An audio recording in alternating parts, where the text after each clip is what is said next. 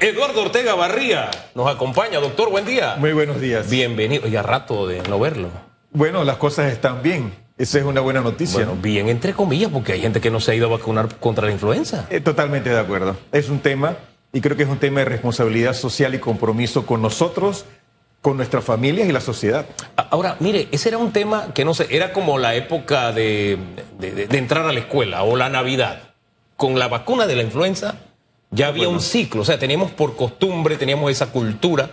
Este año, ¿qué ha pasado? ¿Qué ha hecho la diferencia? ¿Por qué la renuencia de algunos a no irse a vacunar? Totalmente de acuerdo contigo. Este tema de la influenza sabemos desde hace muchísimo tiempo que es estacional, que va a ocurrir todos los años en la época lluviosa y que tenemos que protegernos y que hay una herramienta fantástica para evitarla, que es una vacuna, que es de hecho una de las vacunas más antiguas que existen. La tecnología es de hace casi 60 años y hay millones y millones de dosis administradas. Creo que nos impactó de alguna manera, eh, Hugo, eh, la pandemia, hay un desgaste, yo diría, relacionado con eh, la vacunación durante la pandemia y la necesidad de que la vacunación fuera eh, repetida. Eh, lógicamente estamos enfrentando un virus diferente al virus de la influenza, un virus que todavía está en una fase evolutiva. Y creo que el movimiento social en los medios sociales anticiencia nos ha afectado. Y creo que las personas no están buscando las fuentes adecuadas de información. No solo eso, Hugo, no solo afecta a la vacuna de influenza, afecta a las vacunas pediátricas de los niños que nacen sin una protección inmune adecuada Hasta ya está impactando. está alterando la cobertura vacunal de nuestro programa de vacunación, que es uno de los mejores del mundo. Tenemos eh, una inversión fantástica y antes de la pandemia las coberturas vacunales eran altísimas. Nosotros nos veíamos eh, enfermedades como el sarampión, como las paperas, como la difteria. Nosotros no vemos polio desde hace muchísimos años. No, eh, había reducido significativamente la hospitalización por diarrea por rotavirus. No veíamos meningitis por hemófilos influenza y todas esas enfermedades hemos comenzado a ver casos de rotavirus, casos de meningitis y eso nos preocupa porque las coberturas vacunales están bajas. ¿Qué van a hacer las autoridades ante este hecho? Bueno, nosotros tenemos que eh, divulgar eh, una- de una manera más intensa, Eh, tenemos que regresar a las bases. Las bases es que las vacunas están disponibles en los centros de salud y policlínicas, que hemos eliminado de circulación estas enfermedades, pero estas enfermedades regresan cuando las coberturas vacunales disminuyen. Y creo que vamos a tener que combatir ese movimiento anticiencia con más evidencia eh, y divulgar más efectivamente. Oiga, mi- mire, disculpe Félix, para darle la palabra. Eh, a veces me da la impresión de que tenemos que ir a lo básico, es decir, influenza no es algo que ahora estamos nosotros manejando como país. Nosotros, le insisto, ya tenemos una cultura de siempre irnos a vacunar. Nos iba bien. Las otras vacunas que usted ha mencionado nos mantenían entonces en un estado de salud óptimo. Entonces piense en una cosa, si usted recibe toda esa información que le dice, no, es que aquí hay un para matarte, para no sé qué, usted solamente use la lógica, pero es que yo me he vacunado de eso, contra eso, año tras año, mis hijos se vacunaron, mis nietos se vacunaron, y ahí están vivos y están bien. O sea, use un poquito la lógica para que no se deje manejar por estos grupos, ni siquiera es un tema, o sea, es algo que va más allá de la ciencia, es cuando usted le dicen, la Tierra es plana, hombre, use la lógica, no se deje llevar por ese, porque es, es el mismo grupo, ¿no? Entonces, use un poquito la lógica para que su salud, en este caso, no se vea afectada. Doctor. Totalmente de acuerdo, Hugo. Creo que no debe haber un debate en ese sentido. Vacunamos a las mujeres embarazadas, los infantes, los adolescentes, eh, al adulto mayor y no deberíamos estar discutiendo a estas alturas este tema. Eh, ¿Cómo combatir el- ese mensaje negativo por parte de, de los antivacunas? Yo he leído en Twitter, que es una de las redes eh, más usadas por los movimientos antivacunas, y he visto un sinnúmero de disparates. Pongo un ejemplo, y esto es totalmente eh, falso lo que ellos argumentan. No, lo que sucede es que desde que recibí la dosis COVID-19, ahora mi teléfono tiene mayor cobertura de Internet. Cosas ilógicas. Pero se ven en redes sociales y hay personas que, eh, que reciben estos mensajes y creen en estos eh, movimientos. Pero si nos vamos a los datos puros y duros, lo que ha mencionado la ciencia es que debido a la vacunación que fue eficaz contra la COVID-19, las defunciones, no solo en Panamá, sino a nivel mundial, disminuyeron. Y vamos a hacer el contraste con eh, el caso de las influencias. Eh, existe una baja vacunación y esta baja vacunación ha reflejado, según un comunicado del MINSA, 17, escuche bien, 17 fallecidos, 6 en la región metropolitana, 4 en Panamá Oeste, 2 en San Miguelito, 1 en Colón, Chiriquí, Panamá Norte, Veraguas y Chepo. Y la estadística indica que 15 de los 17 no estaban vacunados contra la influenza. Así es, teniendo una vacuna eh, de nuevo que tiene muchísimos años de haberse diseñado, una tecnología eh, comprobada eh, y una vacuna que nos poníamos todos los años y que ahora no estamos acudiendo a hacerlo. Nosotros tenemos este, influenza estacional, de hecho Panamá siendo un país de clima tropical, tiene circulación de influenza a lo largo de la mayor parte del año, pero tenemos picos sobre todo comenzando el mes de junio y julio, porque comienza la época lluviosa, nos encerramos, los virus respiratorios se transmiten y tenemos otros virus respiratorios, pero hay dos virus respiratorios en particular, pronto, probablemente tres, donde tenemos vacunas muy efectivas. Influenza es una de ellas. Es una vacuna que hay que preparar cada año porque el virus cambia, igual que el virus de COVID-19, circula a nivel mundial, tiene cuatro componentes y son eh, virus. Hoy tenemos, de hecho, el virus H1N1 que es el mismo virus que causó la pandemia del año 2009. Y recordemos que la pandemia de influenza previa la del 2009, en 1918, causó entre 25 y 50 millones de muertes. Entonces tenemos H1N1 circulando en el país, tenemos una vacuna que tiene un componente H1N1 y deberíamos acudir a vacunarnos. Sí, he, visto que en los casos de, las, de los fallecidos, dos con influenza tipo B y 15 con influenza tipo A. ¿Cuál es la diferencia? A ver, tenemos cuatro cepas de influenza, tenemos dos cepas de influenza que circulan frecuentemente, H1N1 y H3N2.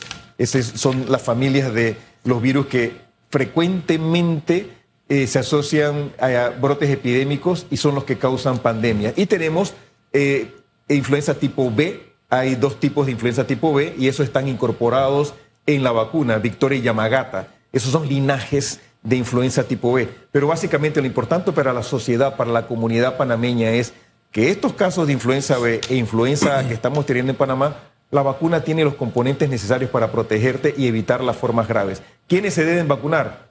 Mujer embarazada. Esa mujer, cuando se, eh, se vacuna, le transmite la protección a su niño recién nacido y este niño nace con anticuerpos y ese niño está protegido hasta que él pueda recibir la primera dosis de la vacuna de influenza personas mayores de 65 años de edad, personas con morbilidades que tienen enfermedades respiratorias, personas que tienen obesidad, diabetes, hipertensión, deben de vacunarse. Tenemos vacunas de hecho suficiente en Panamá para vacunar a otros grupos de edad, pero por lo menos esos grupos de alto riesgo deberían vacunarse. Y los niños menores de 5 años de edad. Y lo más importante, que a diferencia de otros países tenemos las dosis necesarias contra la influenza. Doctor, me gustaría que hablara sobre el caso o sobre el Congreso de Investigación. Eh, en... Antes de hablar del Congreso, discúlpeme, algo más, porque de verdad hay que aprovecharlo. Usted hace rato no venía por acá. Es más, no me he dado cuenta ni siquiera que ya había dejado de usar lente, doctor, imagínese. No, aquí están. Ah, ahí los tiene, ah, que está, bueno, con ese look sin lentes, pero eh, eh, para, para cerrar, ¿Qué enfermedades le está preocupando a las autoridades porque la gente no se está yendo a vacunar? Eh, eh, ¿Cuáles, cuáles son las que eh, tienen el foco de atención de las autoridades? Todas las enfermedades de la infancia. Recordemos que nosotros comenzamos a vacunar prácticamente desde el momento que el niño nace. Nuestro esquema de vacunación, dos, cuatro, seis meses al año de edad. ¿Qué enfermedades? Diarrea por rotavirus, importante porque es una causa frecuente de hospitalización y deshidratación y pueden morir eh, niños por la diarrea por rotavirus. Tenemos eh, meningitis por hemófilos influenza. Esa es una bacteria, no, está relacionada al virus de la influenza, que puede llegar al sistema nervioso central, a las membranas que cubren el cerebro, y eso causa secuelas en los niños. También tenemos, por ejemplo, casos de difteria, que es una bacteria que afecta el tracto respiratorio superior, causa una membrana y dificulta la respiración de los niños tenemos paperas, podemos tener sarampión, afortunadamente en Panamá no hemos tenido sarampión, y pudiéramos tener casos de neumococo, porque tenemos que vacunar a los niños contra neumococo. Nos preocupa también otras cosas que no vemos inmediatamente, Hugo. Virus de papiloma humano es la causa más común de cáncer de cervix y también cáncer en varones. Eh, de eh, eh, ano, pene, y esos virus los podemos prevenir, esas enfermedades, con una vacuna que aplicamos a los 10 años de edad. ¿Y también están dejando de irse a vacunar? Todas las vacunas están siendo impactadas. Tenemos una, una, cobertura menor a la que deberíamos de tener. Nosotros podemos evitar todas esas enfermedades a través de este eh, esquema de vacunación. No es que podemos, es que lo hemos hecho antes. Ese es el tema. Por eso digo, use un poquito Habían la memoria. desaparecido de circulación, no las veíamos, había disminuido la hospitalización y los pediatras y, la, y, las familias y la sociedad panameña estaba teniendo los beneficios de la vacunación. Hombre, hablemos de lo que usted venía ahora sí a conversar. Disculpe, doctor, que hayamos sacado provecho de, de su conocimiento, pero usted siempre dispuesto a orientar, que es lo importante. Don Félix. Congreso de Investigación e Innovación Sostenible. Esto se va a realizar aquí en Panamá, pero ¿cuándo será? Comenzamos el lunes, eh, lunes 26, dura cinco días, lo clausuramos el día 30 es el congreso más importante a nivel mundial de temas de sostenibilidad, cambio global. Tiene que ver con el manejo del cambio climático que nos está afectando y Panamá, siendo un país altamente vulnerable al cambio climático, es importante que traemos al país más de mil expertos en diferentes temas, innovadores, investigadores, emprendedores, miembros del sector público, sociedad civil y vamos a tener la presencia ya sea presencial o virtual de más de 100 países. ¿Es primera vez que se desarrolla en Panamá o anteriormente? Primera vez en las Américas. El primer congreso se realizó en Australia, el segundo en Sudáfrica y en esta ocasión se escogió Panamá por el tema de cómo, primero la localización del país, segundo los temas que Panamá ha estado manejando, el hecho de que es un país altamente vulnerable y queríamos nosotros traer esta discusión al país porque estos congresos siempre te dejan una herencia positiva. ¿Cuál es la radiografía de Panamá en el tema del cambio climático? ¿Nos mantenemos bien? ¿Estamos mal o vamos en buena dirección? Somos un país carbono negativo y eso significa que nosotros absorbemos más carbono del que producimos. Eso es positivo. Sin embargo, eso no significa que lo vamos a mantener a largo plazo y por eso para poder mantenerlo a largo plazo necesitas establecer las discusiones de llevar la investigación a la acción transformar lo que estamos haciendo, escuchar lo que ha funcionado. Y teniendo a los países de América Latina y el Caribe y los restos, el resto de países del mundo en Panamá en esta reunión, vamos a poder compartir figuritas, vamos a poder ver qué les funcionó a ellos, qué no les funcionó y qué nosotros debemos implementar. Vamos a tener un día abierto, que es el 28, ese día es totalmente gratuito y ahí esperamos que personas de la sociedad civil, investigadores, emprendedores, innovadores panameños lleven sus planes lleven lo que les ha funcionado y compartan con este eh, foro global como Panamá lo está haciendo a nivel de sostenibilidad. Y, el tema de, eh, del cambio climático en los últimos años ha afectado a Panamá, por ejemplo, en el caso de las islas de Gunayala, el canal de Panamá, eh, los afluentes principales. Hugo Famanía recientemente hizo un reportaje en el caso de uno de los afluentes más importantes del país que ha bajado su caudal de forma sorprendente. El Ministerio de Ambiente ha hecho una predicción climática al 2030, 2050 y 2070 y nos habla que en el invierno tendremos lluvias cortas pero muy abundantes con, poten con potenciales inundaciones, veranos muy prolongados, elevación del nivel del mar y eso nos va a causar la pérdida potencial de alguna de, nuestros, de nuestras islas que están a los niveles más bajos. Y, y, pese a estas advertencias, lo que hemos visto en, algunas denuncias que se han hecho y de personas que viven en las costas preocupados por los casos de la extracción de arenas, y esto va a afectar en gran manera, si estos proyectos se siguen desarrollando, el tema de, del cambio climático. Para unos, al escuchar cambio climático, piensan que es una figurita de mentira, pero ya otros países han visto afectados porque en su momento no tomaron medidas. Es que cuando analizamos lo que ha sucedido desde la eh, eh, época eh, industrial, la revolución industrial, el mundo se ha calentado, la tierra se ha calentado, la atmósfera se ha calentado, los océanos se han acidificado, el nivel del mar se está elevando.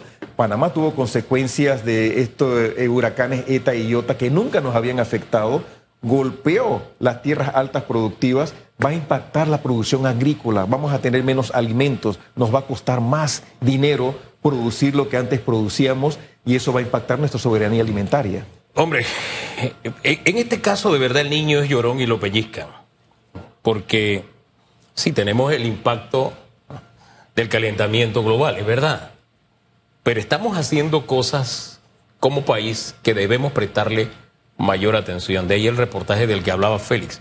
Yo le voy a dar un adelantito del que viene mañana. Contra- contra- contratos de extracción a nivel nacional del material no metálico. Hay 155, eso implica arena continental, arena submarina, cascajo, piedra, todo eso, ¿verdad? 155. De esos 155, 27 son contratos de extracción de arena submarina. De esos 27, 13 están en la Riviera del Pacífico, hay pegaditos a Chame. 13, la mitad. Entonces ahora usted ve que los oleajes afectan. Sí, el cambio climático. Pero es que nosotros también como país no hemos dado los pasos en la dirección correcta. De ahí que me sonó música que el ministro de Comercio e Industria dijera, eso allá en Colón. Yo no le voy a dar visto. Bueno, yo en lo personal no estoy de acuerdo con eso. Porque tenemos que cuidar nuestra casa, doctor. El cambio climático, Hugo, se da por razones naturales y por razones antropogénicas. O sea, Esta es una el, de hombre, ellas. el hombre los causa. Esta es una de ellas. El hombre las causa.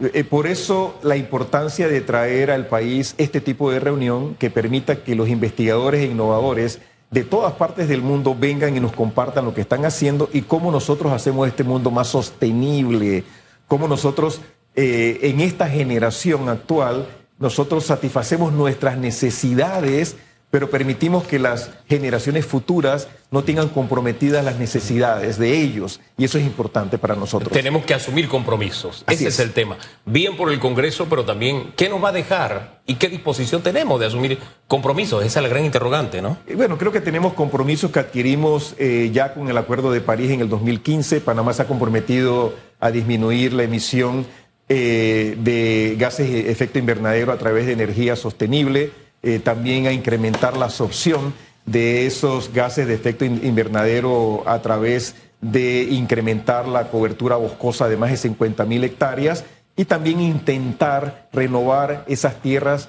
que eh, han tenido un impacto negativo a través de eh, extender esa cobertura boscosa con 130 mil hectáreas eh, adicionales. Temas y expositores, doctor. Bueno, vamos a tener mm, eh, 200 sesiones y ahí vas a tener conferencias magistrales, sesiones en grupos pequeños, entrenamientos, concursos, vas a tener eh, eh, actividades virtuales y vas a tener aproximadamente 200 sesiones diferentes, aproximadamente mil participantes, 900 conferencistas y lo más importante creo yo es la participación de la sociedad civil y que vas a tener una apertura para que ocurra esa presentación de actividades que han funcionado y que no han funcionado, porque es importante que compartas lo que no funciona también. Las personas que lo están viendo y lo están escuchando en estos momentos y que están interesadas en participar de este congreso, ¿cómo pueden hacer para, eh, no sé si hay alguna página donde se pueden, pueden ingresar los datos, no sé cuánto es el costo para poder participar? El día 28 es totalmente gratuito.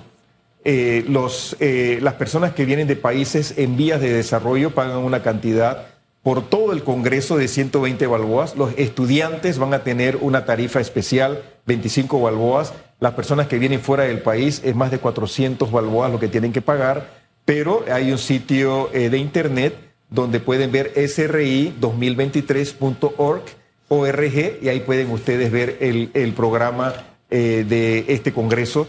Hay participación panameña, hay eh, damas científicas innovadoras panameñas participando y vamos a tener eh, universidades y centros de investigación que van a estar presentando sus actividades. ¿Habrá presencia de las autoridades panameñas para que puedan captar estas recomendaciones internacionales y la pongan en práctica? Así es, vamos a tener presencia eh, el día de la inauguración, el día 26 en la mañana. En la noche vamos a tener un cóctel también para recibir a todas las autoridades nacionales e internacionales y vamos a tener algunos boletos que vamos a ofrecer a las autoridades para que puedan participar. Creo que vamos, a tener al ministro de Ambiente, vamos a tener a la viceministra de Ambiente eh, y es importante, vamos a tener investigadores y tomadores de decisiones. Doctor, gracias por ilustrarnos este encuentro que pone a Panamá en el mapa mundial en este tema del cambio climático y toda la orientación también que nos dio con el tema de vacunas. Creo que es oportuno y hay que seguirlo haciendo porque es preocupante que enfermedades que no teníamos estén reapareciendo porque algunos están creyendo eh, en los duendes y en Las la vacunas, son y- víctimas, las vacunas son víctimas de su éxito. Desaper- desaparecen las enfermedades y crees que ya no necesitas vacunarte. Necesitas hacerlo para mantenerlas lejos de ti.